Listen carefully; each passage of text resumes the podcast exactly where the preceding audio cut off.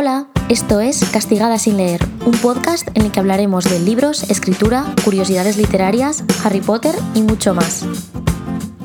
Como habéis visto en el título, en el episodio de hoy os quiero hablar de cosas que quizás no sabíais de ser escritor, escritora. Estas cosillas que os cuento yo así de lo que no se suele ver, la verdad es que disfruto mucho haciéndolo porque todavía no se sabe mucho sobre el oficio de escritor, de escritora. Hay muchos interrogantes, la gente sabe que quiere escribir como me pasaba a mí, pero no tiene mucho conocimiento de lo que hay detrás. Entonces siempre intento crear este contenido que os pueda ayudar si os interesa el tema de la escritura para saber esas cosas que quizás aprendes luego, muchas veces a malas, porque te toca pasar un mal trago, porque no lo sabías. Y en general, bueno, cosas que a mí me habría gustado saber precisamente por esto, ¿no? Cuando yo empecé a escribir. Entonces, hoy os traigo 8 cosas, he hecho una lista de 8 cosas que yo creo que no sabéis sobre ser escritor, escritora y que a mí me parece interesante, ya sea como una curiosidad simplemente o porque os interesa ser escritor o tenéis algún amigo que lo quiere ser, así se lo podéis mandar. La primera cosa que yo no tenía muy claro cuando empecé a escribir y me ofrecieron un contrato es que para ser escritor hay que ser autónomo.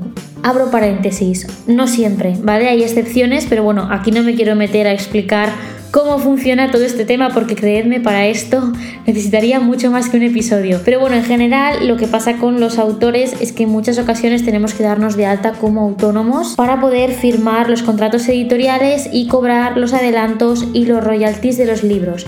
Por cierto, si alguien no entiende esto que acabo de decir, básicamente un adelanto es un dinero que te pagan cuando tú entregas tu libro, cuando firmas el contrato de publicación o el día de la publicación, depende de cada editorial, hacen una cosa, es un dinero que te dan por adelantado y los royalties es lo que cobras por cada libro vendido una vez ya superas lo que te han pagado de adelanto. Nada, simplemente dos conceptos así rápidos por si acaso alguien se había perdido. La segunda cosa que no sé si sabíais, quizás sí, quizás no, pero mucha gente no lo sabe, es que los autores cobramos una vez al año de las ventas de los libros. Es decir, no es a final de mes, se recoge todo lo que se ha vendido y nos pagan. No, normalmente lo que sucede es que cuando llega marzo, abril, mayo, esto depende de cada editorial, nos llega una carta a casa o un mail en el que nos detallan cuáles han sido las ventas del año anterior. Es decir, por ejemplo, yo en marzo de 2020 recibí un mail con las ventas del 1 de enero al 31 de diciembre de 2019. Y ahí es donde vemos lo que nos corresponde cobrar y ya pues podemos mandar la factura como autónomos que somos. De hecho,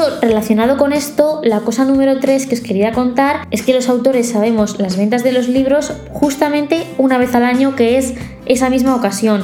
¿Por qué? Porque en estas liquidaciones, que es como se llama este documento que recibimos, ya sea en papel o en email, tiene que venir obligatoriamente especificado cuántos libros hemos vendido y ahí es el lugar en el que nosotros sabemos la cifra exacta. Como os decía, es la cifra de todo el año anterior, es decir, no se sabe lo que se ha vendido en enero y febrero. Pongamos que si te llega la carta en marzo, pues tú sabes hasta diciembre lo que ha ocurrido a principios de año no lo sabes. Igual de pronto el libro ha revolucionado todas las librerías, pero bueno, en ese caso el editor habría avisado, ¿no? El editor sí que tiene acceso normalmente a las ventas semanales de los libros, pero no siempre lo comparten con los autores, es una decisión propia. En el puesto número 4 he reservado una frase que me da mucha rabia porque no es un pensamiento ni una reflexión mía, a pesar de que es obvia, pero esto yo lo leí en un artículo, lo que pasa es que nunca termino de recordar ni en qué periódico ni quién lo decía pero me marcó mucho cuando lo leí y es que el autor es el único eslabón de la cadena del libro que no puede vivir del libro. O sea, imaginaos que sois el autor, habéis creado la novela, sin vosotros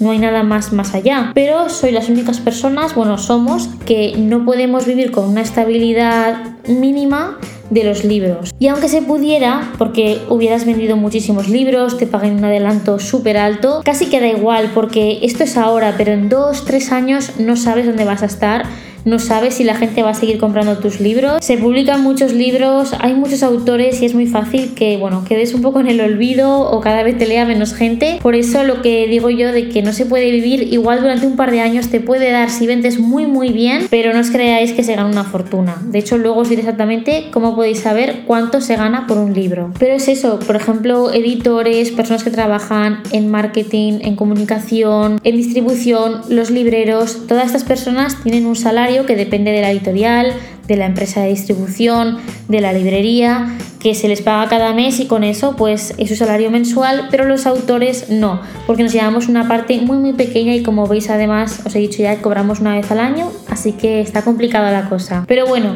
que nadie se me desanime, por favor. En el puesto número 5 he colocado una reflexión que es que yo pienso muchas veces y me cuesta mucho transmitir. Mi familia, mis amigos, mi pareja ya lo sabe porque, bueno, me ve todos los días, pero una cosa que normalmente no se sabe de los autores, se desconoce, es el hecho de que trabajamos, entre comillas, en la oscuridad. ¿Qué quiero decir con esto? Pues quiero decir dos cosas. La primera es que para los autores, cuando el libro se publica y ya está en físico, nosotros llevamos un camino muy largo hasta ese momento y ya casi que lo vemos hasta lejano. Por ejemplo, ahora que se acaba de publicar mi libro Helen Parker, El Dragón Dorado, claro, yo lo acabo de ver ahora en mano en librerías, lleva una semana y poco más, pero en realidad yo llevo con este libro años. Yo lo terminé de escribir hace muchísimos meses y a veces me da esta cosita que me pregunten algún detalle y se me haya olvidado algún detalle así pequeño del libro, alguna duda, tal. Porque claro, para los autores, como trabajamos con tanto tiempo, se nos puede olvidar. a mí me ha pasado alguna vez que me han pillado con alguna cosa. Y la otra cosa es que además de trabajar en la oscuridad, trabajamos,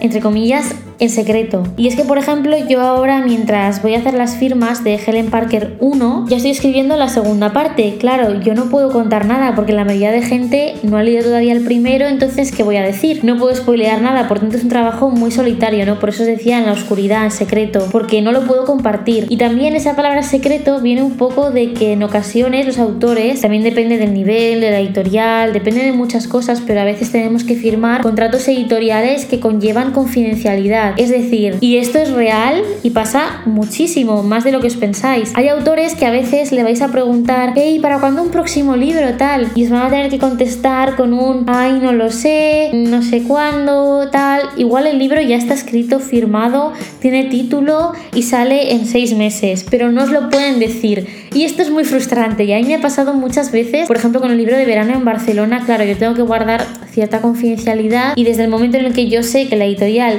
quiere publicar un cuarto libro de la trilogía, al principio eran tres, luego pues todo el mundo lo pedía, pero claro, yo no podía decirle, tranquilo, va a salir, ya lo he firmado, pues porque estas cosas se llevan de manera diferente. Pero bueno, a mí me encantaría, de hecho yo no sé cómo nunca se me ha escapado nada. Por ejemplo, cuando recibí la oferta para publicar Helen Parker, no lo pude decir, o sea, yo puedo dar alguna pista por Twitter, por redes sociales, pero no lo puedo decir de manera clara que todo el mundo lo pueda entender porque si no me puedo meter en un jaleo. En el puesto número 6 de esas curiosidades he puesto una que en realidad ya he comentado un poquito antes y es que mantenerse resulta muy complicado. Puede parecer que los escritores escribimos un libro y ese libro sigue vendiendo y vendiendo y vendiendo, pero como os decía hay muchos libros, muchos autores y al final los libros tienen un ciclo de vida muy cortito. En el número 7 os quería hablar también de algo que no se sabe muchas veces y es que ser escritor no es solo ser escritor, sino que también eres muchas profesiones más. Por ejemplo, otras cosas que conlleva ser escritor es participar en charlas,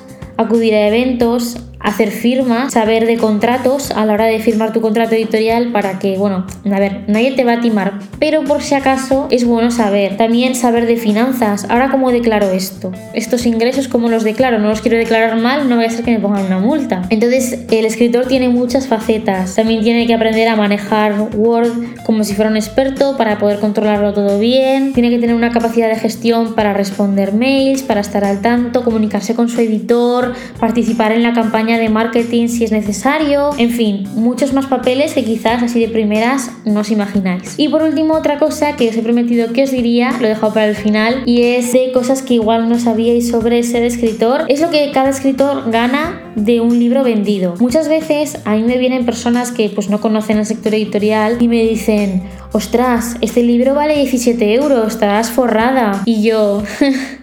Ojalá, pero no. No, porque como os he dicho, el escritor es el único que no puede vivir de su propio libro. Y es que os voy a enseñar a hacer un cálculo rápido para que podáis saber más o menos cuánto cobra un escritor de su novela. Lo primero que tenéis que hacer es mirar el precio de ese libro.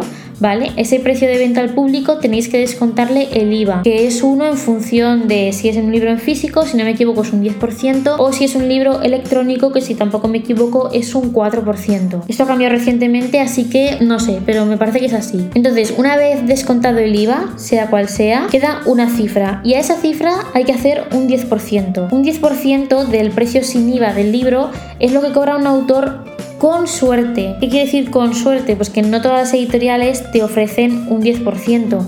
Hay editoriales más pequeñas, hay editoriales pues que igual, no lo sé, no lo ofrecen pues porque no y ya está, y te ofrecen pues un 6, un 7 o un 8 o un 9. También depende obviamente de si el libro es ilustrado, que entonces ya estamos entrando en otros terrenos, pero bueno, yo estoy hablando de un libro de narrativa normal y corriente. Pero eso no es todo, sino que pongamos ese 10% que hemos hecho del precio sin IVA, el autor también tiene que pagar los impuestos, que son un 15%. Echando así cuentas, el autor suele llevar más o menos un euro de cada libro que vende y encima lo cobra el año siguiente. O sea que como os podéis imaginar, uno no se hace rico escribiendo libros. Es una profesión que llena mucho, que es muy satisfactoria y que yo no os quiero desanimar para nada. No penséis en el dinero. Eso sí, os recomiendo que al mismo tiempo de querer ser escritores tengáis algún otro tipo de profesión que podáis también ejercer mientras escribís. Sé que no es lo ideal, pero desgraciadamente ahora mismo, tal y como está todo y tal y como lleva siendo desde siempre, es muy complicado dedicarse solo a escribir e incluso arriesgado. Así que nada, espero que sea resultado muy interesante todo esto que os he contado, quizás no sabíais. Os animo a compartirlo con quien creáis que le puede interesar y os mando un beso muy fuerte y nos escuchamos en el siguiente episodio. Chao.